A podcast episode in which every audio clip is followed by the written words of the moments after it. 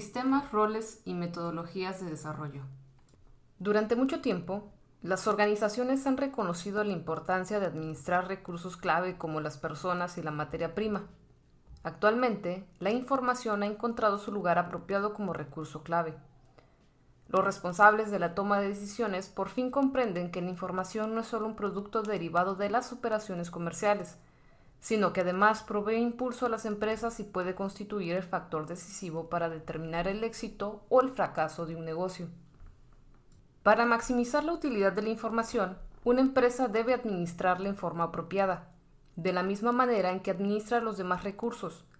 Los administradores necesitan comprender que hay costos asociados con la producción, distribución, seguridad, el almacenamiento y la recuperación de toda la información.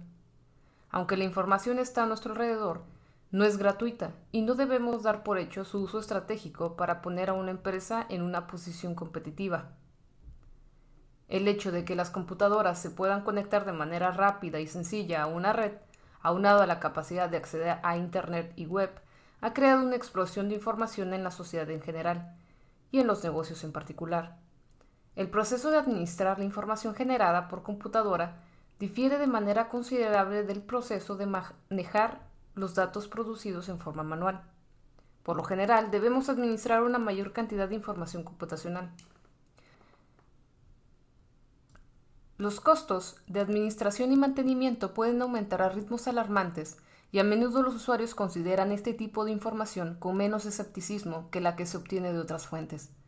En este capítulo examinaremos los fundamentos de distintos tipos de sistemas de información, los diversos roles de los analistas de sistemas, las fases en el ciclo de vida del desarrollo de sistemas y la forma en que se relacionan con los factores de interacción humano-computadora, además de una introducción a las herramientas de ingeniería de software asistida por computadora. Tipos de sistemas. Los sistemas de información se desarrollan para distintos fines, dependiendo de las necesidades de los usuarios humanos y la empresa. Los sistemas de procesamiento de transacciones, TPS, Funcionas en el nivel operacional de la organización. Los sistemas de automatización de oficinas, OAS, y los sistemas de trabajo de conocimiento, KWS, brindan soporte para el trabajo a nivel del conocimiento. Entre los sistemas de nivel superior se encuentran los sistemas de información administrativa y los sistemas de soporte de decisiones. Los más expertos aplican la experiencia de los encargados de tomar decisiones para resolver problemas específicos y estructurados. En el nivel estratégico de la administración se encuentran los sistemas de soporte para ejecutivos, los sistemas de soporte de decisiones en grupo y los sistemas de trabajo colaborativo asistido por computadora, que se describen en forma más general, ayudan en el proceso de toma de decisiones a nivel de grupo de la variedad semiestructurada o no estructurada. Sistemas de procesamiento de transacciones. Los sistemas de procesamiento de transacciones, por sus siglas TPS, son sistemas de información computarizados que se desarrollaron para procesar grandes cantidades de información para las transacciones de negocios rutinarias, como nóminas e inventario. Un TPS elimina el tedio de las transacciones operacionales necesarias y reduce el tiempo que se requeriría para realizarlas en forma manual, aunque la mayoría de las personas aún deben de introducir los datos en forma manual en los sistemas computarizados. Los sistemas de procesamiento de transacciones son sistemas que atraviesan límites y que permiten que la organización interactúe con los entornos externos. Como los administradores analizan los datos generados por el TPS para obtener información actualizada sobre lo que ocurre en sus empresas, es imprescindible que estos sistemas funcionen sin problemas ni interrupciones para sustentar las operaciones diarias de estas compañías. Sistemas de automatización de oficinas y sistemas de trabajo de conocimiento. En el nivel de conocimiento de la organización hay dos clases de sistemas.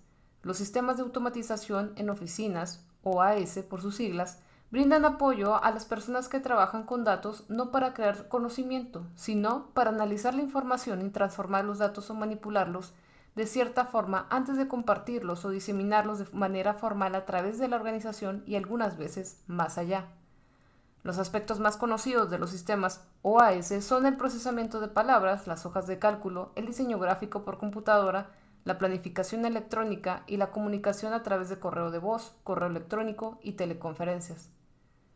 Los sistemas de trabajo de conocimiento, KWS, brindan apoyo a profesionales como científicos, ingenieros y médicos, ayudándoles a crear conocimiento, a menudo en equipos, y a integrar la organización o la sociedad. Sistemas de información administrativa. Los sistemas de información administrativa, MIS, no sustituyen a los sistemas de procesamiento de transacciones. Más bien, todos los sistemas MIS incluyen el procesamiento de transacciones. Los MIS son sistemas de información computarizados que funcionan debido a la decidida interacción entre las personas y las computadoras. Al requerir que las personas, el software y el hardware funcionen en concierto, los sistemas de información administrativa brindan soporte a los usuarios para realizar un espectro más amplio de tareas organizacionales que los sistemas de procesamiento de transacciones, incluyendo los procesos de análisis y toma de decisiones. Para acceder a la información, los usuarios del sistema de información administrativa comparten una base de datos en común. Esta almacena tanto los datos como los modelos que permiten al usuario interactuar con ellos, interpretarlos y aplicarlos. Los sistemas de información administrativa producen información que se utiliza en el proceso de toma de decisiones. También pueden ayudar a integrar alguna de las funciones de información computarizadas de una empresa. Sistemas de soporte de decisiones. Los sistemas de soporte de decisiones, DSS, o sistemas de apoyo a la toma de decisiones, pertenecen a una clase superior de sistemas de información computarizadas. Los sistemas DSS son similares al sistema de información administrativa tradicional, debido a que ambos dependen de una base de datos como fuente de datos. La diferencia estriba en que el sistema de soporte de decisiones está más enfocado a brindar respaldo a la toma de decisiones en todas sus fases, aunque la decisión misma aún corresponde de manera exclusiva al usuario. Los sistemas de soporte de decisiones se ajustan más a la persona o al grupo de usuario que un sistema de información administrativa tradicional. También se describen a veces como sistemas enfocados a la inteligencia de negocios. Inteligencia artificial y sistemas expertos. La inteligencia artificial, AI, puede ser considerada como el campo dominante de los sistemas expertos. La idea general de la inteligencia artificial ha sido desarrollar equipos que se comporten de manera inteligente. Dos ramas de investigación de la AI son 1. La comprensión del lenguaje natural y 2. El análisis de la habilidad para razonar un problema y llegar a una conclusión lógica. Los sistemas expertos utilizan las metodologías de razonamiento de la AI para resolver problemas que los usuarios de negocios y otros tipos de usuarios les presentan. Los sistemas expertos son una clase muy especial de sistema de información que ha demostrado su utilidad comercial gracias a la disponibilidad extendida de hardware y software como las computadoras personales y las interfaces de sistemas expertos. Un sistema experto, también conocido como sistema basado en el conocimiento, captura y utiliza en forma efectiva el conocimiento de uno o varios expertos humanos para resolver un problema específico al que una organización se enfrenta. Cabe mencionar que a diferencia de los sistemas de ESS, que en última instancia dejan la decisión a la persona encargada de la toma de decisiones, un sistema experto selecciona la mejor solución para un problema o una clase específica de problemas. Los componentes básicos de un sistema experto son la base de conocimiento, un motor de inferencia que conecta al usuario con el sistema mediante el proceso de consultas de lenguajes, como el lenguaje de consulta estructurado SQL, y la interfaz de usuario. Las personas conocidas como ingenieros del conocimiento capturan la experiencia de los expertos y crean un sistema computacional que incluye este conocimiento y después lo implementan. Sistema de soporte de decisiones en grupo y sistemas del trabajo colaborativo asistido por computadora. Las organizaciones confían cada vez más en los grupos o equipos para tomar decisiones en conjunto. Cuando los grupos toman decisiones semiestructuradas o no estructuradas, un sistema de soporte de decisiones en grupo puede ofrecer una solución. Estos sistemas, que se utilizan en cuartos especiales equipados con varias configuraciones, permiten a los miembros de los grupos interactuar con el soporte electrónico, a menudo en la forma de software especializado, y un facilitador de grupo especial. El objetivo de los sistemas de soporte de decisiones en grupo es lograr que un grupo resuelva un problema con la ayuda de varios apoyos como encuestas, cuestionarios, lluvias de ideas y creación de escenarios. Se puede diseñar software GDSS para minimizar los comportamientos de grupos negativos típicos como la escasez de participación por temor a las represalias por expresar un punto de vista impopular o polémico, la dominación por parte de los miembros del grupo con facilidad de palabra y la toma de decisiones mediante el pensamiento grupal. Algunas veces los sistemas GDSS se consideran bajo el término más general de sistemas de trabajo colaborativo asistido por computadora, que podrían incluir el soporte de software conocido como groupware para colaborar en equipo mediante computadoras conectadas, en red. Los sistemas de soporte de decisiones en grupo también se pueden utilizar en un ambiente virtual. Sistema de soporte para ejecutivos. Cuando los ejecutivos fijan su atención en la computadora, a menudo buscan obtener ayuda para tomar decisiones en nivel estratégico. Los sistemas de soporte para ejecutivos, ESS, sistemas de apoyo para ejecutivos, ayudan a los ejecutivos a organizar sus interacciones con el entorno externo, ofreciendo tecnologías de gráficos y comunicaciones en sitios accesibles como salas de juntas u oficinas corporativas personales. Aunque los sistemas ESS se basan en la información que generan los sistemas TPS y M S ayudan a sus usuarios a enfrentar los problemas relacionados con decisiones no estructuradas inespecíficas de una aplicación, para lo cual crean un entorno que les ayude a pensar sobre los problemas estratégicos de una manera informada. Los sistemas ESS extienden las capacidades de los ejecutivos y les ofrecen soporte para que puedan entender mejor sus entornos. Parte 2. Sobre la integración de las tecnologías en sistemas. A medida que los usuarios adoptan nuevas tecnologías, parte del trabajo del analista de sistemas consiste en integrar los sistemas tradicionales con los nuevos para asegurar un contexto útil. En esta sección veremos algunas de las nuevas tecnologías de información que los analistas de sistemas utilizan a medida que las personas trabajan para integrar sus aplicaciones de comercio electrónico en sus negocios tradicionales o a medida que inicien negocios electrónicos completamente nuevos las aplicaciones de comercio electrónico y los sistemas web. A muchos de los sistemas que veremos en este libro se les puede agregar una mayor funcionalidad si se hacen migrar a la World Wide Web o si se conciben e implementan originalmente como tecnologías basadas en web. Hay muchos beneficios relacionados con el proceso de montar o mejorar una aplicación en web. 1. Aumenta el número de usuarios que se enteran de la disponibilidad de un servicio, producto, industria, persona o grupo. 2. Los usuarios tienen la posibilidad de acceder las 24 horas del día. 3. Se puede mejorar la utilidad y capacidad de uso del diseño de la interfaz. 4. Se puede expandir un sistema globalmente en vez de pertenecer en el entorno local, con lo cual se puede establecer contacto con personas en ubicaciones remotas sin preocuparse por la zona horaria en la que se encuentren. Sistemas empresariales. Muchas organizaciones prevén beneficios potenciales derivados de la integración de diversos sistemas de información existentes en distintos niveles administrativos y dentro de diferentes funciones. Algunos autores describen la integración como arquitectura orientada a servicios, SOA, la cual existe en capas. Los sistemas empresariales conformarían la capa superior. Estos sistemas, también conocidos como sistemas de planificación de recursos empresariales, ERP, están diseñados para llevar a cabo esta integración para establecer un ERP se requiere de un enorme compromiso y cambios en la organización. A menudo, los analistas de sistemas actúan como consultores para los proyectos de ERP que utilizan software propietario.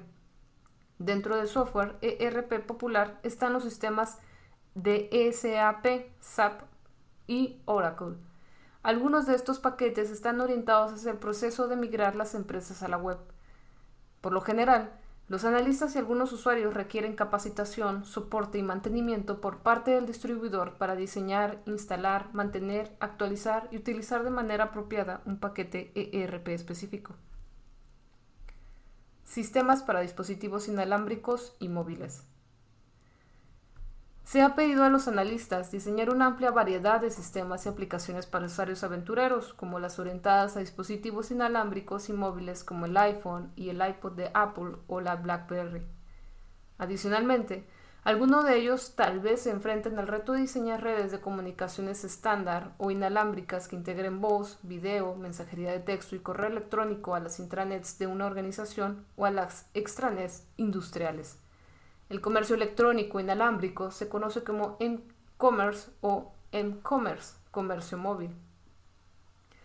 Tal vez a usted le pidan diseñar sistemas de redes inalámbricas de área local, WLAN, redes de fidelidad inalámbrica conocidos como Wi-Fi o redes personales inalámbricas que reúnan muchos tipos de dispositivos bajo el estándar Bluetooth. En configuraciones más avanzadas, tal vez solo los analistas tengan que diseñar agentes inteligentes, software capaz de aprender progresivamente las preferencias de los usuarios para posteriormente brindarles ayuda basada en el conocimiento adquirido. Por ejemplo, mediante el uso de la tecnología pool, un agente inteligente puede buscar en la web historias de interés para el usuario después de haber observado patrones de comportamiento a través del tiempo y realizar búsquedas en la web sin tener que estar solicitando la información en forma continua. Software de código fuente abierto. El software de código fuente abierto, o es una alternativa al desarrollo de software tradicional en donde el código propietario se oculta a los usuarios. Con el OSS, los usuarios y programadores pueden estudiar, compartir y modificar el código o las instrucciones de computadora. Las reglas de esta comunidad incluyen la idea de que cualquier modificación a los programas se debe compartir con todas las personas en el proyecto. El desarrollo de OSS constituye toda una filosofía y no solo el proceso de crear software. A menudo, las personas involucradas en comunidades OSS lo ven como una forma de ayudar a que las sociedades cambien. Algunos de los proyectos de código fuente abiertos más conocidos son el servidor web Apache, el navegador Mozilla Firefox y Linux, un sistema operativo de código fuente abierto similar a Unix. No obstante, sería simplista pensar en el OSS como un movimiento monolítico, Además de que esto no ayuda a nada a revelar qué tipo de usuarios o analistas están desarrollando proyectos de OSS y en qué se basan. Para asegurarnos a comprender el movimiento de software libre, algunos investigadores recientemente categorizan las comunidades de software libre en cuatro tipos: ad hoc, estandarizado, organizado y comercial, además de contar con seis distintas dimensiones: estructura general, entorno, objetivos, métodos, comunidad de usuarios y licencias. Algunos investigadores argumentan que el OSS está en una encrucijada y que los grupos de OSS comercial y comunitario necesitan comprender dónde convergen y dónde pueden haber conflictos potenciales. El desarrollo de software de código fuente abierto es útil para muchas aplicaciones que se ejecutan en diversas plataformas, incluyendo dispositivos móviles y equipos de comunicación. Su empleo puede contribuir a acelerar el proceso de estandarización de comunicaciones entre dispositivos. El uso extendido de OSS puede ayudar a aliviar la severa escasez de programadores. Al poner las herramientas de programación en manos de estudiantes de países en desarrollo en menos tiempo del que se requeriría si estuvieran limitados al uso de paquetes propietarios, y puede ayudar a resolver grandes problemas mediante una colaboración intensa y extensa. Parte 3. Necesidad del análisis y diseño de sistemas. El análisis y diseño de sistemas que los analistas de sistemas llevan a cabo busca comprender qué necesitan los humanos para analizar la entrada o el flujo de datos de manera sistemática, procesar o transformar los datos, almacenarlos y producir información en el contexto de una organización específica. Mediante un análisis detallado, los analistas buscan identificar y resolver los problemas correctos, Además, el análisis y diseño de sistemas se utiliza para analizar, diseñar e implementar las mejoras en el apoyo para los usuarios y las funciones de negocios que se pueden llevar a cabo mediante el uso de sistemas de información computarizados. Si un sistema se instala sin una planificación apropiada, a menudo los usuarios quedan muy insatisfechos y dejan de usar el sistema. El análisis y diseño añade estructura a los sistemas y constituye una actividad costosa que de otra manera se realizaría al azar se puede considerar como una serie de procesos que se llevan a cabo en forma sistemática para mejorar una empresa mediante el uso de sistemas de información computarizados. El análisis y diseño de sistemas implica trabajar con los usuarios actuales y eventuales de los sistemas de información para ofrecerles soporte en su empleo de las tecnologías en un entorno organizacional. La participación del usuario en el proyecto de sistemas es imprescindible para el desarrollo exitoso de los sistemas de información computarizados. Los analistas de sistemas cuyos roles en la organización analizaremos a continuación, son otro componente esencial para desarrollar sistemas de información útiles. Los usuarios avanzan al primer plano a medida que los equipos de desarrollo de software se intencionalizan más en cuanto a su composición. Esto significa que hay más énfasis en trabajar con los usuarios de software en realizar un análisis de su empresa, sus problemas y objetivos, y en comunicar el análisis y diseño del sistema planificado a todos los involucrados. Las nuevas tecnologías también impulsan la necesidad del análisis de sistemas. Hacks no es un nuevo lenguaje de programación, sino una técnica que utiliza los lenguajes existentes para hacer que las páginas web funcionen en forma más parecida a un programa de aplicación de escritorio tradicional. Los analistas se enfrentarán a la tarea de crear y rediseñar páginas web que utilicen tecnologías Ajax. Los nuevos lenguajes de programación, como el marco de trabajo web de código fuente abierto conocido como Ruby on Rails, una combinación entre el lenguaje de programación y generador de código para crear aplicaciones web, requerirá de más análisis. Sobre roles del analista de sistemas.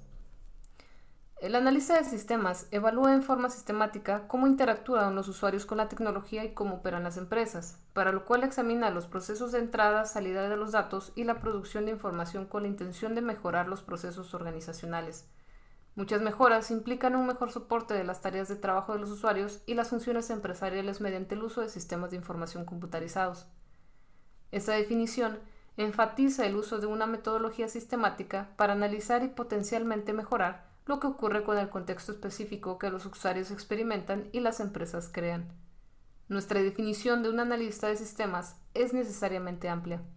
El analista debe ser capaz de trabajar con personas de todo tipo y tener experiencia en cuanto al trabajo con computadoras. El analista desempeña muchos roles y algunas veces tiene que lidiar con varios al mismo tiempo.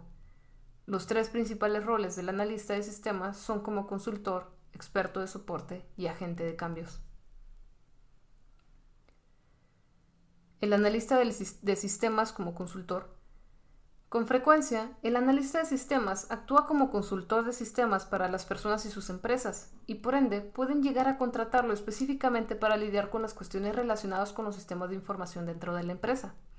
Dicha contratación puede ser una ventaja, ya que los consultores externos pueden proveer una perspectiva fresca de la cual carezcan otras personas en la organización. También implica que los analistas externos están en desventaja, ya que alguien de fuera nunca podrá conocer la verdadera cultura organizacional.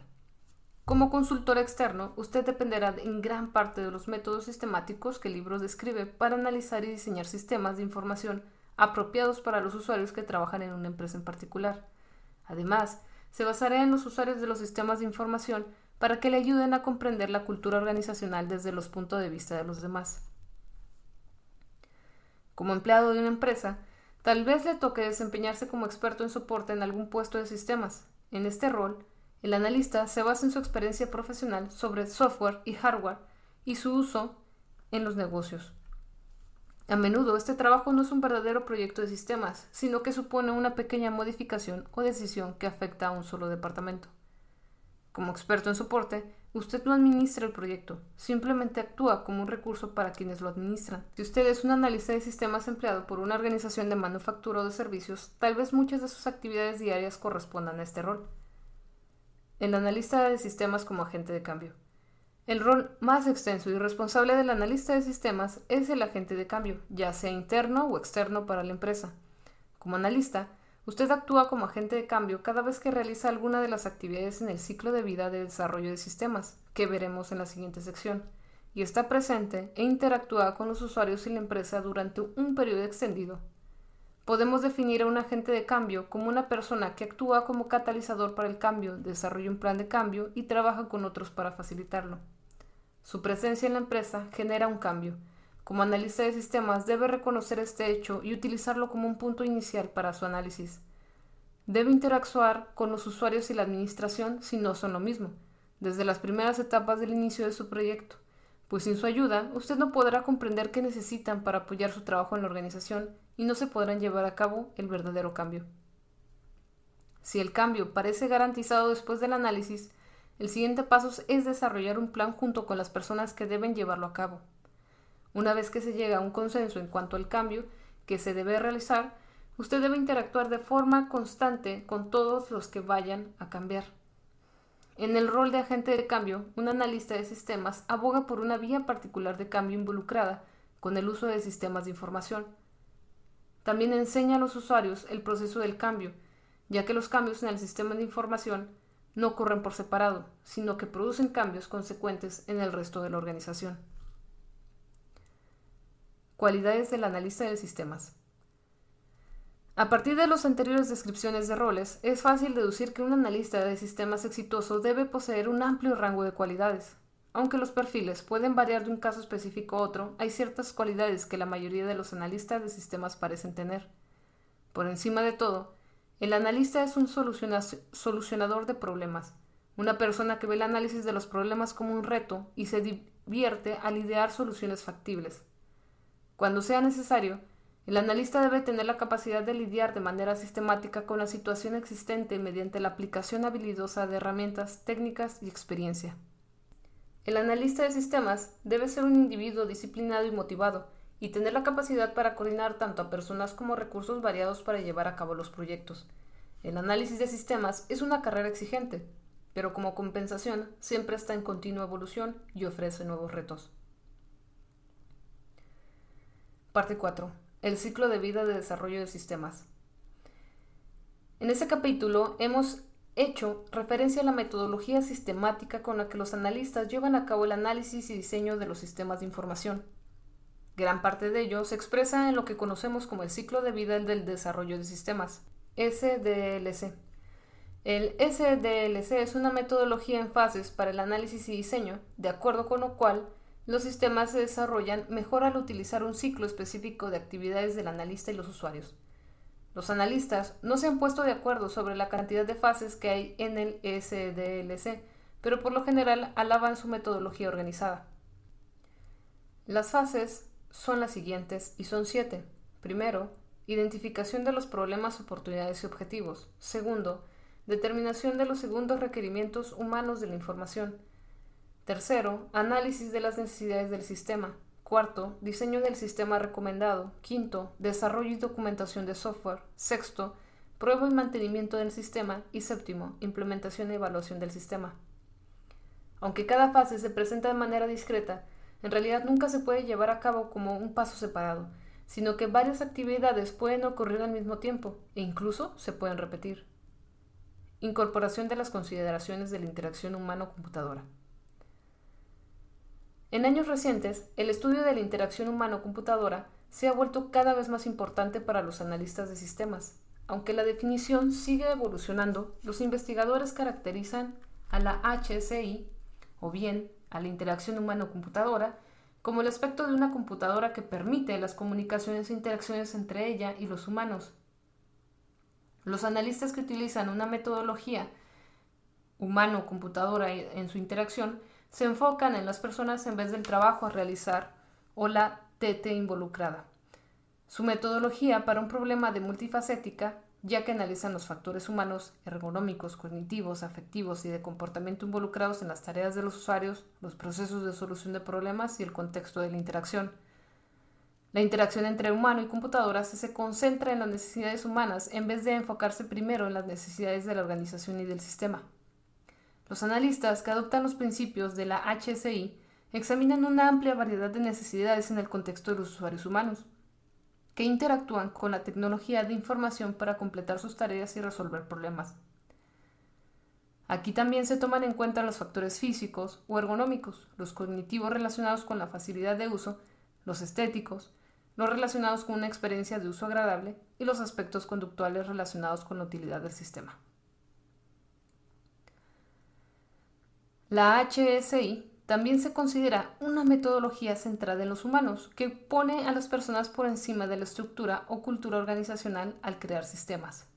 Cuando los analistas emplean la HSI como una lente para filtrar el mundo, su trabajo posee una calidad distinta a la del trabajo de aquellos quienes no poseen esta perspectiva. Su carrera profesional se puede beneficiar gracias a la sólida comprensión de los fundamentos de la HSI, la demanda de analistas capaces de incorporar la HSI al proceso de desarrollo de sistemas sigue en aumento. A medida que cada vez más empresas se dan cuenta de que la calidad de los sistemas y la calidad de vida laboral se puede mejorar mediante el empleo de una metodología centrada en los humanos desde el inicio de un proyecto. La aplicación de los principios de la interacción humano-computadora implica descubrir y resolver las frustraciones que los usuarios experimentan al usar tecnologías de información, entre las que se cuenta la sospecha de que el analista malentendió el trabajo que se iba a realizar, las tareas involucradas y cuál era la mejor manera de apoyarlas. Cuando los analistas de sistemas adoptan una metodología HCI, pueden erradicar o minimizar las malas apreciaciones y los errores de diseño que provoca el rechazo de los usuarios hacia los nuevos sistemas o su abandono poco tiempo después de la implementación. Los investigadores de la HSI observan ventajas al incluir la HSI en cada fase del SDLS. Es una metodología que vale la pena usar y para reflejar esto trataremos de llevar los intereses humanos en forma explícita a cada fase del SDLC.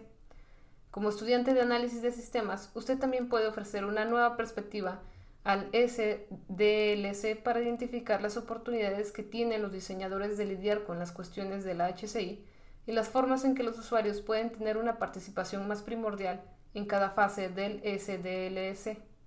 En el capítulo nos dedicaremos a examinar el rol del analista. Identificación de los problemas, oportunidades y objetos. En esta primera fase del ciclo de vida de desarrollo de sistemas, el analista se encarga de identificar correctamente los problemas, las oportunidades y los objetivos. Esta etapa es imprescindible para el éxito del resto del proyecto, ya que a nadie le gusta desperdiciar el tiempo resolviendo un problema mal caracterizado. En la primera fase, el analista debe analizar con honestidad lo que está ocurriendo en la empresa. Después, junto con otros miembros de la organización, debe comenzar a señalar los problemas.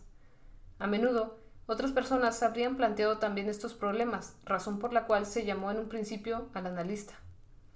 Las oportunidades residen en las situaciones en las que el analista cree poder mejorar mediante el uso de sistemas de información computarizados. Al aprovechar estas oportunidades, la empresa puede obtener una ventaja competitiva o establecer un estándar en la industria.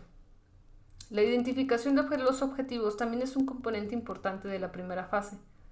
El analista debe descubrir primero de qué trata o qué trata hacer la empresa. Después debe ser capaz de determinar si alguno de los aspectos de las aplicaciones de los sistemas de información puede ayudar a que la empresa logre sus objetivos al enfrentar problemas u oportunidades específicos. Las personas involucradas en la primera fase son los usuarios, los analistas y los administradores de sistemas que coordinan el proyecto. En esta fase, las actividades consisten en entrevistar a los encargados de la administración de los usuarios, sintetizar el conocimiento obtenido, estimar el alcance del proyecto y documentar los resultados. El resultado de esta fase es un informe de viabilidad, el cual contiene la definición de un problema y sintetiza los objetivos. Después, la administración de la empresa debe tomar una decisión en cuanto a proceder o no con el proyecto propuesto. Si el grupo de usuarios no tiene suficientes fondos en su presupuesto o desea hacer frente a los problemas que no están relacionados, o si los problemas no requieren un sistema computacional, tal vez se puede recomendar una solución distinta y el proceso y el proyecto de sistemas no continúe. Determinación de los requerimientos de información del factor humano. La siguiente fase a la que entra el analista es determinar las necesidades de los usuarios involucrados mediante el uso de varias herramientas, para comprender la forma en que interactúan en el contexto laboral con sus sistemas de información actuales. El analista utilizará métodos interactivos como entrevistas, muestreos e investigación de datos duros, además de los cuestionarios y los métodos discretos, como observar el comportamiento de los encargados al tomar las decisiones y sus entornos de oficina, y los métodos integrales como la creación de prototipos.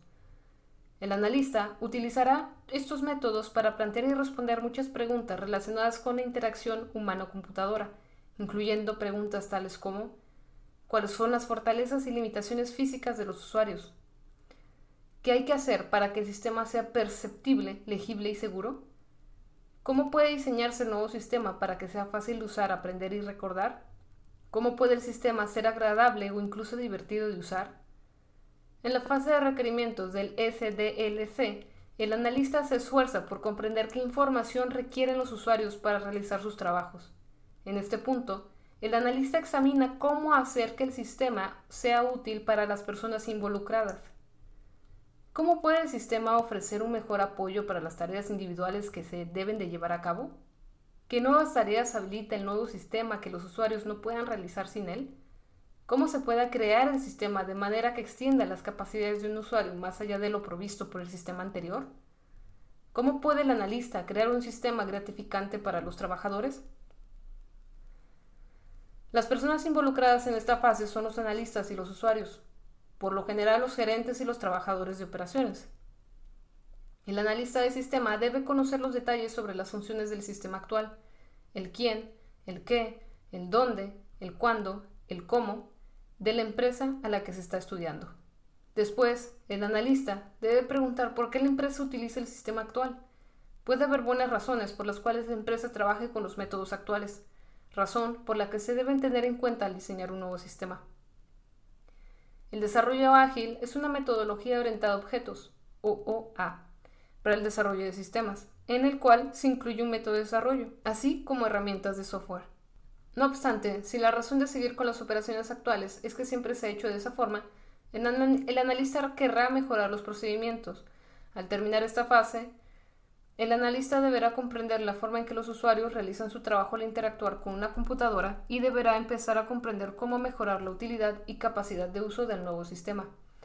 También deberá saber cómo funciona la empresa y tener información completa sobre personas, objetivos, datos y procedimientos involucrados. Análisis de las necesidades del sistema. La siguiente fase que debe llevar a cabo el analista de sistemas involucra el análisis de las necesidades del sistema. Aquí también hay herramientas y técnicas especiales que ayudan al analista a realizar las determinaciones de los requerimientos. Las herramientas como los diagramas de flujo de datos DFD para graficar la entrada, los procesos y la salida de las funciones de la empresa o los diagramas de actividad o de secuencia para mostrar la secuencia de los eventos sirven para ilustrar los sistemas de una manera estructurada y gráfica. A partir de los diagramas de flujo de datos, de secuencia u otros tipos de diagramas, se debe desarrollar un diccionario de datos para enlistar todos los elementos de datos utilizados en el sistema, así como sus especificaciones. Durante esta fase, el analista de sistemas también analiza las decisiones estructuradas llevadas a cabo. Las decisiones estructuradas son aquellas para las que se pueden determinar condiciones, alternativas de condición, acciones y reglas de acción. Hay tres métodos principales para el análisis de decisiones estructuradas inglés-español estructurado, tablas de decisión y árboles de decisión.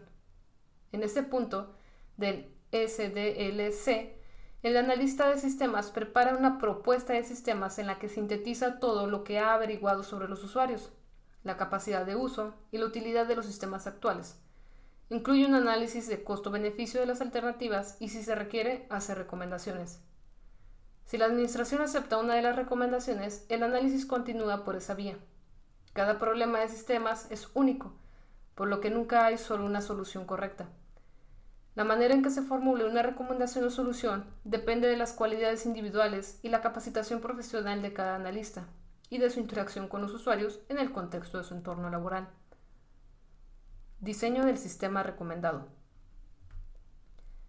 En la fase del diseño del SDLC, el analista de sistemas utiliza la información recolectada antes para realizar el diseño lógico del sistema de información. El analista diseña los procedimientos para ayudar a que los usuarios introduzcan los datos con precisión, de manera que los datos que entren en el sistema de información sean los correctos.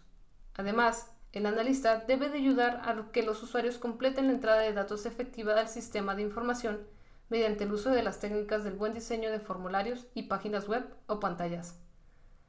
Parte del diseño lógico del sistema de información es idear la HSI. La interfaz conecta al usuario con el sistema, por lo que es extremadamente importante.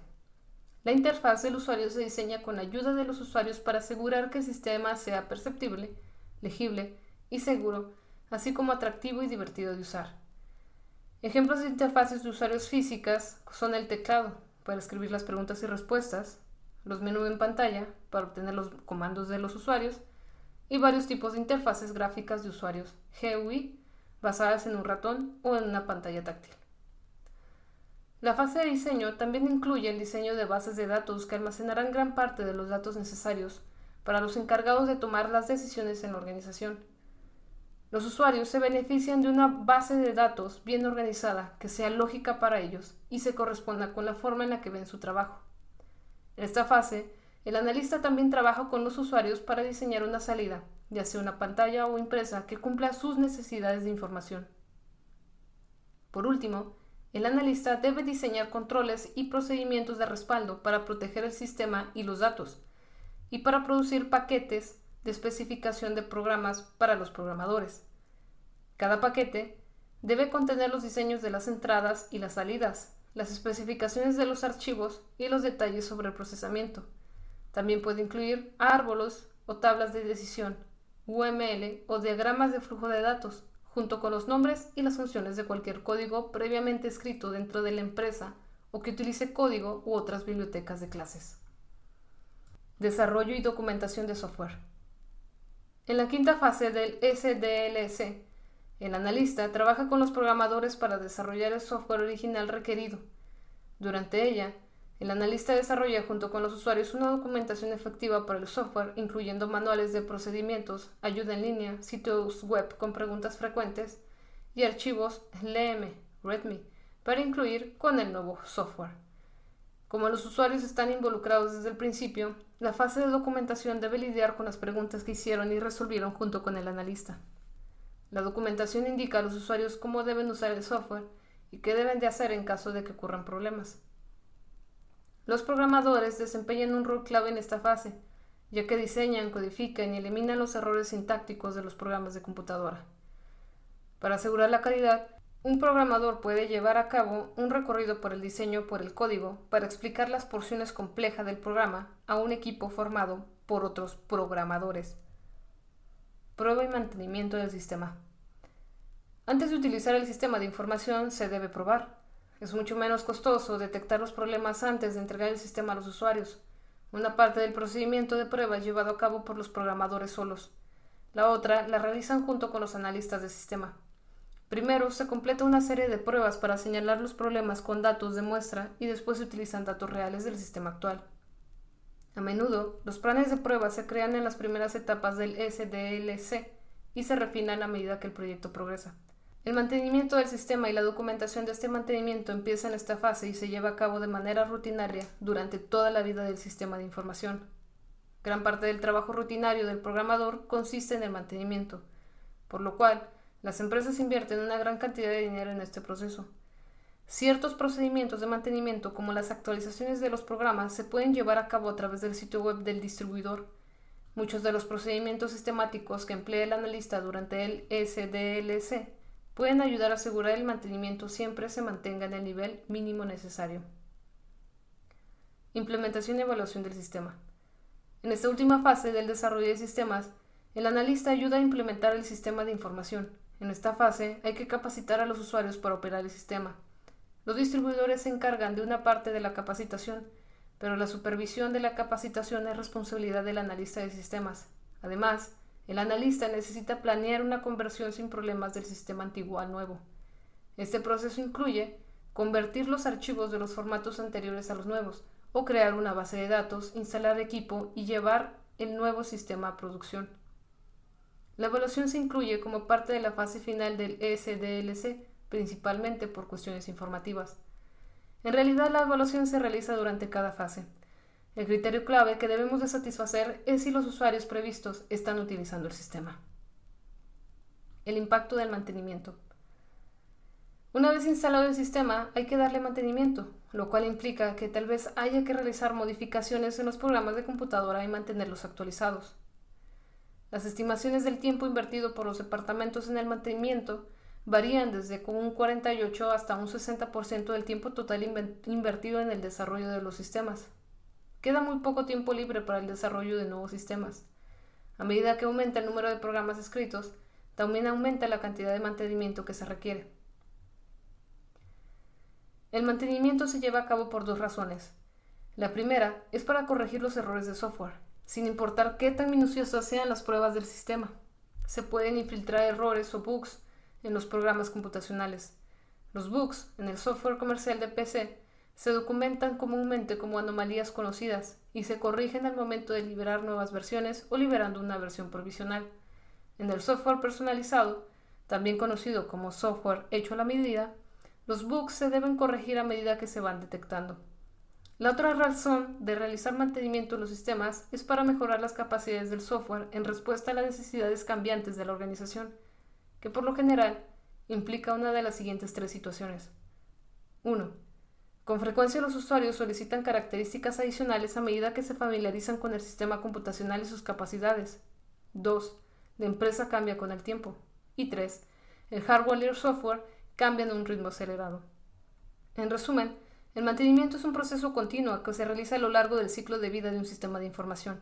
Una vez que se instala el sistema de información por lo general, el mantenimiento implica corregir los errores del programa que no se habían detectado antes. Una vez corregidos, el sistema se acerca a un estado estable para proveer un servicio confiable a sus usuarios. Durante este periodo, el mantenimiento puede consistir en eliminar unos cuantos bugs que no se detectaron antes y actualizar el sistema con mejoras menores. Sin embargo, a medida que pasa el tiempo y evolucionan tanto la empresa como la tecnología, el esfuerzo de mantenimiento aumenta en forma considerable. Uso de herramientas CASE. Los analistas que adoptan la metodología SDLC a menudo se benefician de las herramientas de productividad conocidas como herramientas de ingeniería de software asistida por computadora, CASE, las cuales se crearon de manera explícita para mejorar el trabajo rutinario a través del uso del soporte automatizado. Los analistas emplean herramientas CASE para aumentar la productividad, comunicarse con los usuarios de una manera más efectiva e integrar el trabajo que realizan en el sistema, desde el inicio hasta el fin del ciclo de la vida. Visible Analyst, VA, es un ejemplo de herramienta CASE que permite a los analistas de sistema realizar planificación, análisis y diseño en forma gráfica para crear bases de datos y aplicaciones cliente-servidor complejas. Visible Analyst, aunado a otro producto de software conocido como Microsoft Visio, permite a los usuarios dibujar y modificar diagramas con facilidad. Los analistas y usuarios en general reportan que las herramientas CASE les ofrecen un medio de comunicación relacionado con el sistema durante su conceptualización. Mediante el uso de soporte automatizado que incluye resultados en pantalla, los clientes pueden ver de inmediato la forma en que fluyen los datos y cómo se representan otros conceptos del sistema, para así poder solicitar correcciones o modificaciones que hubieran requerido de mucho más tiempo si se utilizaran herramientas anteriores. Algunos analistas marcan la diferencia entre las herramientas hay superiores e inferiores. Una herramienta hay superior permite al analista crear y modificar el diseño del sistema. Toda la información sobre el proyecto se almacena en una enciclopedia conocido como repositorio Case, una extensa colección de registros, elementos, diagramas, pantallas, informes y demás información relacionada.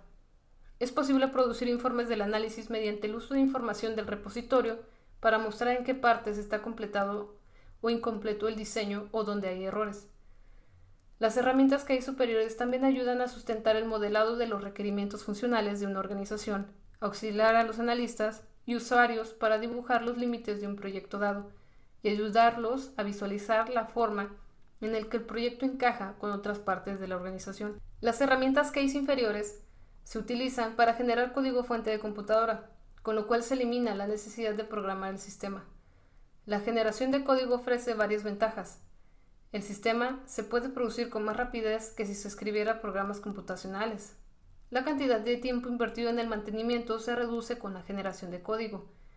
Se puede generar código en más de un lenguaje computacional, por lo que es más sencillo migrar los sistemas de una plataforma a otra. Además, la generación de código provee una manera efectiva en costo de personalizar los sistemas que se compran a terceros distribuidores para ajustarlos a las necesidades de la organización. Y finalmente, el código generado está libre de los errores típicos de los programas computacionales. Sobre la metodología ágil. Aunque este texto tiende a enfocarse en el SDLC, la metodología más utilizada en la práctica, el analista deberá reconocer algunas veces que la organización podría beneficiarse de una metodología alternativa. Tal vez recientemente un proyecto de sistemas en el que se utilizaba una metodología estructurada falló, o quizás las subculturas de la organización, compuestas por varios grupos de usuarios distintos, parecen identificarse más con el uso de un método alternativo. Es imposible hacer justicia a estos métodos en un espacio pequeño. Cada uno merece y ha inspirado sus propios libros e investigaciones. Sin embargo, mencionemos estas metodologías con la esperanza de que tome conciencia de que, bajo ciertas circunstancias, tal vez su organización quiera considerar una alternativa. La metodología ágil es una metodología de desarrollo de software que se basa en valores, principios y prácticas básicas. Los cuatro valores son comunicación, simpleza, retroalimentación y valentía. Recomendamos que los analistas de sistemas adopten estos valores en todos los proyectos que comprendan, y no solo cuando adopten la metodología ágil. Para poder terminar un proyecto a menudo hay que realizar ciertos ajustes en la administración del mismo. Es más notable llevar las prácticas de, de, desarrollo al extremo cuando se persiguen prácticas únicas para el desarrollo ágil. En el capítulo 6 hablaremos sobre cuatro prácticas ágiles básicas, liberaciones de versiones cortas, la semana de trabajo de 40 horas, hospedar un cliente en el sitio y utilizar programación en pareja. A primera vista, estas prácticas parecen extremas, pero como veremos más adelante, podemos aprender ciertas lecciones importantes al incorporar muchos de los valores y prácticas de la metodología ágil a los proyectos de análisis y diseños de sistemas. Proceso de desarrollo para un proyecto ágil. Hay actividades y comportamientos que determinan la manera en que actúan los miembros del equipo y los clientes durante el desarrollo de un proyecto ágil. Dos palabras que caracterizan a un proyecto realizado mediante una metodología ágil son interactivo e, e, incremental. Exploración. Durante ella, usted explorará su entorno para evaluar su convicción de que puede y debe lidiar con el problema mediante el desarrollo ágil. Ensamblará el equipo y evaluará las habilidades de sus miembros. Esta etapa puede requerir desde unas cuantas semanas hasta unos cuantos meses. También tendrá que examinar activamente las tecnologías potenciales necesarias para crear el sistema. Durante esta etapa, debe practicar con la estimación del tiempo necesario para realizar varias tareas. En la exploración, los clientes también experimentan escribiendo historias de los usuarios. El punto es hacer que el cliente refine una historia con el detalle suficiente como para que usted pueda estimar en forma competente la cantidad de tiempo necesaria para crear la solución y convertirla en el sistema que está planeando. Todo en esta etapa tiene que ver con adoptar una actitud juguetona y curiosa hacia el entorno de trabajo, sus problemas, tecnologías y personas. Planeación. La siguiente etapa del proceso de desarrollo ágil se llama planeación. Al contrario de la primera etapa, la planeación tal vez solo requiera de unos cuantos días. En esta etapa, usted y sus clientes se ponen de acuerdo en una fecha, que puede ser cualquier día a partir de dos meses hasta medio año después de la fecha en curso para entregar soluciones a sus problemas empresariales más estresantes. Si sus actividades de exploración fueron suficientes, esta etapa debe ser muy corta. Todo el proceso de planeación ágil se ha caracterizado mediante la idea de un juego de planeación, según la idea de Beck. El juego de planeación establece reglas que pueden ayudar a formular la relación del equipo de desarrollo ágil con sus clientes empresariales. Aunque las reglas forman una idea de cómo quiere usted que actúe cada una de las partes durante el desarrollo y no están diseñadas para sustituir una relación. Son la base para crear y mantener una relación. Entonces, utilizamos la metáfora de un juego. Para ello hablaremos en términos del objetivo del juego, la estrategia a perseguir, las piezas a mover y los jugadores involucrados. El objetivo del juego es maximizar el valor del sistema producido por el equipo ágil para poder averiguar el valor, usted debe de deducir los costos de desarrollo y el tiempo, los gastos y la incertidumbre requeridos para el proyecto de desarrollo pueda continuar. La estrategia que persigue el equipo de desarrollo ágil siempre tiene una incertidumbre limitante, minimización del riesgo. Para hacer esto, el equipo diseña la solución más simple posible, pone el sistema en producción tan pronto como sea posible, obtiene retroalimentación del cliente empresarial sobre lo que está funcionando y adapta su diseño a partir de ahí. Las tarjetas de historia se convierten en las piezas del juego de planeación que describen con brevedad la tarea, proveen anotaciones y una área para rastrear las tareas. Hay dos jugadores principales en el juego de planeación, el equipo de desarrollo y el cliente empresarial. No siempre es fácil decidir qué grupo empresarial en particular será el cliente empresarial, ya que el proceso ágil es un rol excepcionalmente exigente para el cliente. Los clientes deciden qué debe abordar primero el equipo de desarrollo. Sus decisiones establecerán prioridades y revisarán la funcionalidad durante todo el proceso. Iteraciones para la liberación de la primera versión.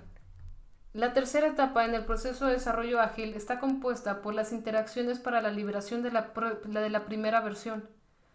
Por lo general, estas son iteraciones, ciclos de prueba, retroalimentación y modificación de aproximadamente tres semanas de duración. Usted se esforzará en bosquejar toda la arquitectura del sistema, aun y cuando solo esté en forma de bosquejo o esqueleto. Uno de los objetivos es realizar pruebas funcionales escritas por el cliente al final de cada iteración. Durante la etapa de iteraciones, también debe preguntarse si hay que alterar el itinerario de trabajo o si se está lidiando con demasiadas historias. Puestas en producción. Durante esta fase se lleva a cabo varias actividades. El ciclo de retroalimentación se agiliza de manera que en vez de recibir retroalimentación por una iteración cada tres semanas, las revisiones de software se entregan en una semana. Puede instituir sesiones informativas diarias para que todos sepan lo que los demás están haciendo. El producto se libera durante esta fase, pero se puede mejorar si se le agregan otras características. Poner un sistema de producción es un suceso emocionante. Disponga de tiempo para celebrar con sus compañeros de equipo la ocasión. Mantenimiento. Una vez liberado el sistema, debe seguir funcionando sin problemas. Es posible agregar características, considerar las sugerencias más riesgosas de los clientes y derrotar los miembros del equipo. La actitud que usted debe tomar en este punto del proceso de desarrollo es más conservadora que en cualquier otro. Ahora tiene que desempeñar el papel de guardián de la llama, en vez de ser el juguetón y curioso de la fase de exploración.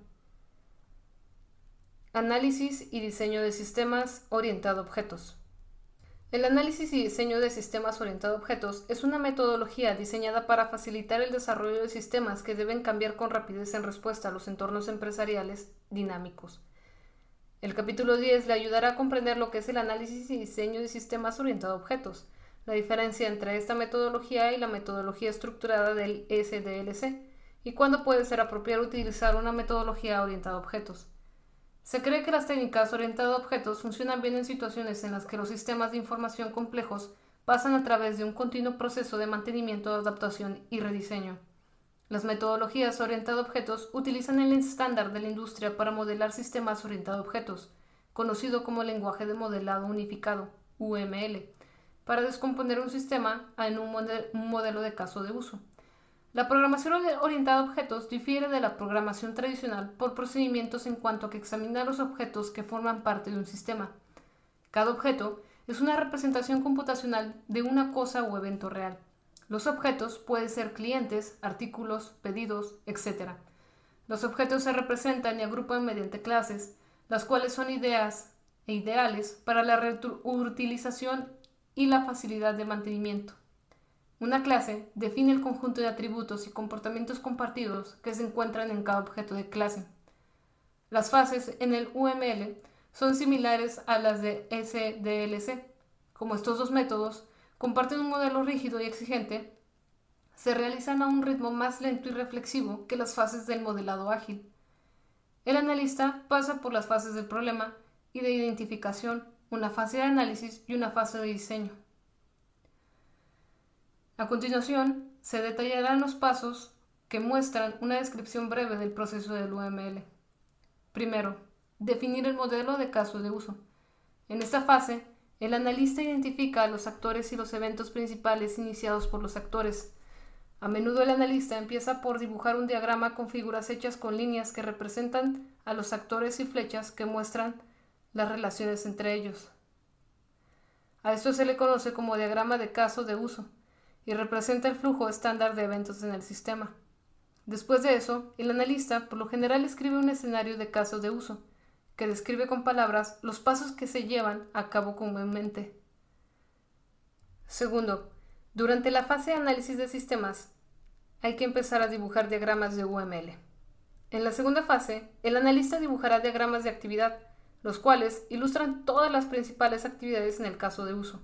Además, el analista creará uno o más diagramas de secuencia para cada caso de uso, los cuales muestran la secuencia de actividades y su sincronización. Tercero, continuar en la fase de análisis, desarrollar diagramas de clases. Los sustantivos en los casos de uso son objetos que se pueden agrupar potencialmente en clases. Por ejemplo, todo automóvil es un objeto que comparte características con otros automóviles. En conjunto, conforman una clase. Cuarto, aún en la fase de análisis, dibujar diagramas de estado. Los diagramas de clases se utilizan para dibujar diagramas de estado, los cuales ayudan a comprender procesos complejos que no se pueden derivar completamente mediante los diagramas de secuencia. Los diagramas de estado son en extremo útiles para modificar los diagramas de clases, por lo que continúa el proceso iterativo de modelado de UML. Quinto, Empezar el diseño de sistemas mediante la modificación de los diagramas de UML. El diseño de sistemas significa modificar el sistema existente, para lo cual hay que modificar los diagramas que se dibujaron en la fase anterior. Es posible usar estos sistemas para derivar clases, sus atributos y métodos.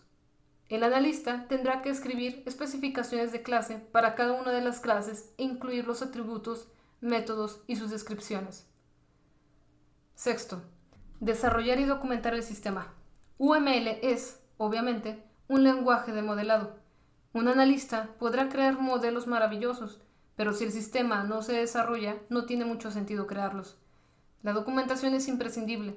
Entre más completa sea la información que usted proporcione al equipo de desarrollo, por medio de la documentación y los diagramas de UML, más rápido será el desarrollo y más sólido será el sistema de producción final. A menudo las metodologías orientadas a objetos se enfocan en iteraciones pequeñas y rápidas de desarrollo, a lo que algunas veces se le conoce como el modelo de espiral. El análisis se lleva a cabo en una parte pequeña del sistema, en donde por lo general se empieza con un elemento de alta prioridad o tal vez con uno que representa el mayor riesgo. A esto le sigue el diseño y la implementación. El ciclo se repite con el análisis de la siguiente parte, el diseño y algo de implementación, y esto se repite hasta completar el proyecto. Es normal rediseñar los programas y los componentes mismos.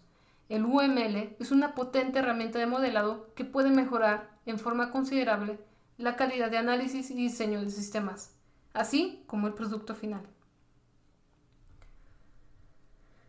¿Cómo elegir qué método de desarrollo de sistemas usar? Las diferencias entre las tres metodologías antes descritas no son tan grandes como parecen en un principio. En las tres metodologías, el analista necesita comprender primero a la organización. Después, el analista o el equipo del proyecto necesitan elaborar un presupuesto del tiempo y los recursos necesarios para desarrollar la propuesta del proyecto. A continuación, deben entrevistar a los miembros de la organización y recopilar información detalladamente mediante el uso de cuestionarios, obtener muestras de los datos de los informes existentes y observar cómo se lleva a cabo la actividad empresarial actual. Las tres metodologías tienen todas estas actividades en común. Incluso los mismos métodos tienen similitudes. La metodología SDLC y la metodología orientada a objetos requieren de un proceso exhaustivo de planeación y elaboración de diagramas. La metodología ágil y la metodología orientada a objetos permiten crear subsistemas uno a la vez hasta que se complete todo el sistema. La metodología ágil y la metodología SDLC se interesan por la forma lógica en que los datos se presentan a través del sistema. Entonces, dada la opción de desarrollar un sistema mediante el uso de metodología SDLC, una metodología ágil o una metodología orientada a objetos, ¿cuál escogería usted? Resumen. Podemos considerar la información como un recurso organizado, de igual forma que consideramos a los humanos. Como tal, se debe administrar con cuidado, al igual que los demás recursos. La disponibilidad de poder de cómputo asequible para las organizaciones ha provocado una explosión de información y, en consecuencia, hay que poner más atención para lidiar con la información que se genera. Los analistas de sistemas recomiendan, diseñan y mantienen muchos tipos de sistemas para los usuarios, incluyendo los de procesamiento de transacciones, TPS, los de automatización de oficinas, OAS, los de trabajo de conocimientos, KWS, y los de información administrativa, MIS. También crean sistemas orientados a decisiones para usuarios específicos.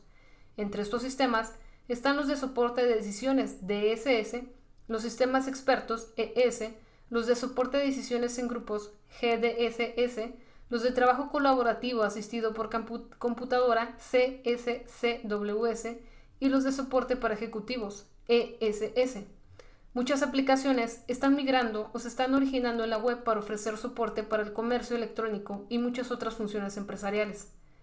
El análisis y diseño de sistemas es una metodología sistemática para identificar problemas, oportunidades y objetivos para analizar los flujos de información humana y generada por computadora en las organizaciones y para diseñar sistemas de información computarizados para resolver un problema. Los analistas de sistemas deben desempeñar muchos roles durante el curso de su trabajo. Algunos de estos roles son 1. Como consultor externo para las empresas. 2. Como experto de soporte dentro de una empresa. Y 3 como agente de cambio en situaciones tanto internas como externas. Los analistas poseen un amplio rango de habilidades. Antes que nada, el analista es un solucionador de problemas, alguien que disfruta el reto de analizar un problema e idear una solución funcional. Los analistas de sistemas requieren habilidades de comunicación que les permitan relacionarse de manera significativa. Comprender a los usuarios y relacionarse bien con ellos es imprescindible para su éxito. Los analistas proceden de manera sistemática. El marco de trabajo para su metodología sistemática se proporciona en lo que se conoce como ciclo de vida del desarrollo de sistemas, SDLC. Este ciclo de vida se puede dividir en siete fases secuenciales, aunque en realidad las fases están interrelacionadas y a menudo se llevan a cabo de forma simultánea. Las siete fases son identificación de los problemas, oportunidades y objetivos, determinación de los requerimientos de información del factor humano, análisis de las necesidades del sistema, diseño del sistema recomendado, desarrollo y documentación del software, prueba y mantenimiento del sistema e implementación y evaluación del sistema. La metodología ágil es una metodología de desarrollo de software basada en valores, principios y prácticas básicas. Los sistemas que se diseñan mediante métodos ágiles se pueden desarrollar con rapidez. Las etapas en el proceso de desarrollo ágil son exploración, planeación, iteraciones para la liberación de la primera versión, puesta en producción y mantenimiento. Hay una tercera metodología para el desarrollo de sistemas, conocida como análisis y diseño orientado a objetos. Estas técnicas se basan en conceptos de programación orientada a objetos que se han codificado en el UML, un lenguaje de modelado estandarizado en el que los objetos que se crean no solo incluyen códigos sobre los datos, sino también instrucciones sobre las operaciones que se van a realizar en los datos. Los diagramas clave ayudan a analizar, diseñar y comunicar los sistemas de desarrollo mediante UML. Por lo general, estos sistemas se desarrollan como componentes y el proceso de replantear estos componentes muchas veces es una actividad normal en el análisis y diseño orientado a objetos. Si quieres saber más sobre este libro, te recomiendo que vayas en el enlace de la parte inferior de esta audiografía.